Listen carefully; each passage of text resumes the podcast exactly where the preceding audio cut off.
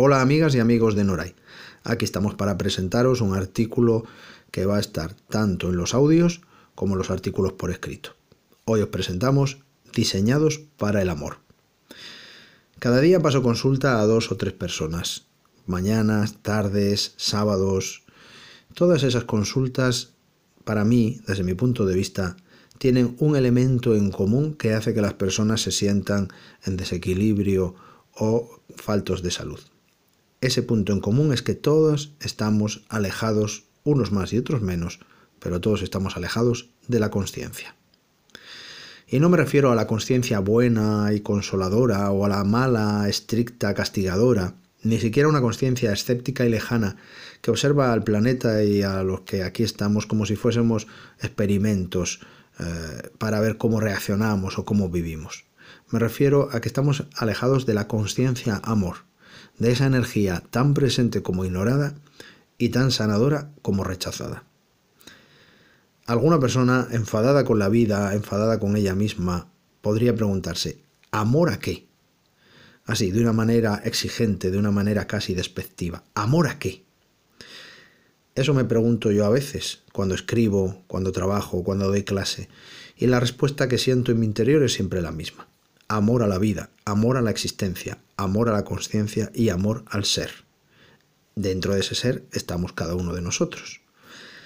Daros cuenta de que estamos tan invadidos por los problemas externos e internos, estamos tan imbuidos de actividades, estamos tan llenos de cosas que hacer, facturas que pagar, papeles que procesar, que no somos capaces de contemplar las necesidades y las demandas de nuestro ser interior esa parte de nosotros que está conectada con el alma y a través del alma con la conciencia cósmica. Vivimos hacia afuera porque no nos han enseñado a vivir hacia adentro. En realidad, amar también es un hábito, un aprendizaje. Tened en cuenta que en nuestro cerebro existen estructuras que están preparadas para experimentar el amor y la trascendencia. De esto se ocupa una ciencia que es la neurotrascendencia o la neuroespiritualidad y que nos hace comprender que el sentimiento de yo identidad va unido al sentimiento de yo totalidad. Es decir, que podemos pasar del amor a nosotros mismos, el yo me amo, al yo soy amor. Es decir, al amor vinculado a los demás y a la existencia. Tened en cuenta que hay personas que no se aman a sí mismas y que esperan que los demás les amen. También hay quien se ama tanto a sí mismo que no queda sitio para amar a los demás o para que reciban amor. Hay quienes en cada amor que ofrecen solamente se están amando a sí mismos a través del otro. También hay quien ofrece tanto amor a los demás que em, parece que no quisiera recibir a cambio, pero eso en el fondo no es cierto porque también tienen su expectativa. ¿Sabemos amar? Claro que sabemos amar, pero amar tiene grados y también tiene conciencia. Así que esta energía, la energía del amor, está en función de la conciencia de cada cual de sus necesidades, de sus emociones, de sus conductas, de sus lecciones de vida y los aprendizajes pendientes de su alma. Y como cualquier otro aprendizaje, el amor necesita ser practicado. A este sentimiento hay que dotarle de atención, de intención, de pasión, de energía. Esto representaría la intensidad. También hay que vivirlo cotidianamente, en cada gesto, si podemos conseguirlo. Esto implicaría frecuencia.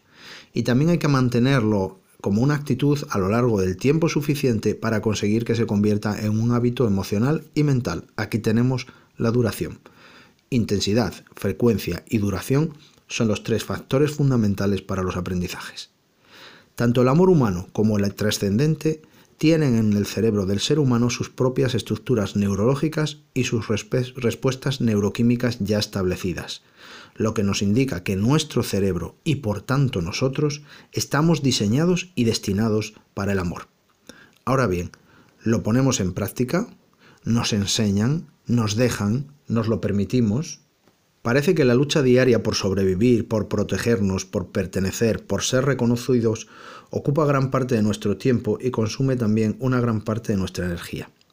¿Qué nos queda entonces para autorrealizarnos? ¿Qué nos queda para iniciar una acción de trascender? En realidad lo que nos queda es dar el paso hacia el amor. Para ello es necesario hacer un trabajo personal, invertir tiempo y energía y además hacer una serie de aprendizajes que tienen que ver con la gestión emocional, la evolución personal y el desarrollo de la conciencia. Se aprende a amar como a montar en bicicleta, en movimiento, cayéndose, tropezando, re, remontando los errores, aprendiendo de ellos. Esta es la manera de aprender a amar. Después de haber aprendido, ya está en manos de cada persona el seguir avanzando, hacerlo mejor cada día, o sin embargo, como otras personas prefieren, quedarse en ese primer aprendizaje, a veces torpe, con el que nos desenvolvemos medianamente y vamos tirando. Si conseguimos dirigir la mirada a nuestro interior, si somos capaces de escuchar de vez en cuando a nuestro ser interior, nos daremos cuenta de que está ahí, de que nos habla, de que nos acompaña y de que también Él tiene sus necesidades, que en el fondo son las nuestras, aunque no nos demos cuenta. Las otras son necesidades externas, egoicas, que también pueden ser atendidas y cubiertas, pero que tiene que ser hecho en justo equilibrio con las de la conciencia. Me viene a la memoria un relato indio sobre dos lobos, que un abuelo le contaba a su nieto. Os lo cuento. Una noche, un anciano indio cherokee le contó a su nieto la historia de una batalla que tiene lugar en el interior de cada persona. Le dijo, dentro de cada uno de nosotros hay una dura batalla entre dos lobos. Uno de ellos es un lobo malvado, violento, lleno de ira y agresividad. El otro es todo bondad, amor, alegría y compasión. El nieto se quedó unos minutos pensando sobre lo que le había contado su abuelo y finalmente le preguntó, Dime, abuelo, ¿cuál de los dos lobos ganará? Y el anciano, mirándole a los ojos, le respondió, aquel al que tú alimentes. Espero que este artículo os sea útil, os haya gustado y recordad que de nada sirve acumularlo en nuestra mente si no lo llevamos a la práctica. La conciencia también es una cuestión de acción. Que tengáis un buen día.